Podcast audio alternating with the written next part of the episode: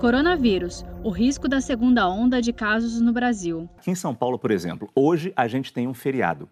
Foi um feriado puxado para forçar as pessoas a ficarem em casa. E as autoridades estão perdendo tempo falando para as pessoas: gente, é um feriado para ficar em casa, não é um feriado para viajar.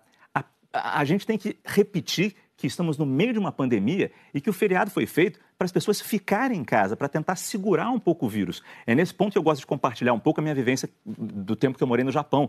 Lá a gente tem um espírito de coletividade muito maior. Quer dizer, as pessoas no Japão usam máscara há décadas, não é nesta pandemia, porque elas sabem que estão doentes, com uma gripe, com um resfriado, e botam a máscara para não transmitir a doença. Ou seja, ela se preocupa com a outra pessoa ela cuida da outra pessoa. Aqui no Brasil, eu acho que a gente está sentindo, na parte de uma parte, uma parcela grande da população, essa falta desse sentimento de coletividade, ao não obedecer às regras que são muito claras de usar máscara ou de ficar em casa nas regiões onde é necessário ficar em casa. E isso está afetando essa nossa volta e se a gente está falando de volta aqui, de alguns lugares que já voltaram, acho que foi Nova York que falou da possibilidade da tal da segunda onda. Qual é o perigo da gente ter essa segunda onda, doutora?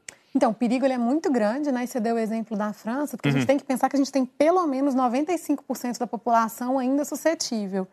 Então, é isso que a Rosana falou. A gente vai voltar, começar a tentar abrir num novo normal. As pessoas elas têm que reavaliar a forma como que elas trabalham, né? E mudar as rotinas de trabalho delas de forma a minimizar a chance de contágio. Né? Eu dou um exemplo interessante que eu estava conversando outro dia com uma, uma pessoa que tem um salão de beleza e um outro que tem uma autoescola, né? Falando assim que eles vão ter que rever o processo de trabalho para não deixar as pessoas aglomeradas esperando para ser atendidas. Aí a pessoa falou para mim: "Ah, mas aí eu não vou conseguir atender 15 por dia". Mas é melhor você não atender 15 por dia e atender 10 do que a doença adquirir de novo uma velocidade de transmissão muito alta e a gente ter que voltar a fechar. Tem que fechar tudo. Então as pessoas elas vão ter que ter essa consciência. Saiba mais em g1.com.br barra coronavírus.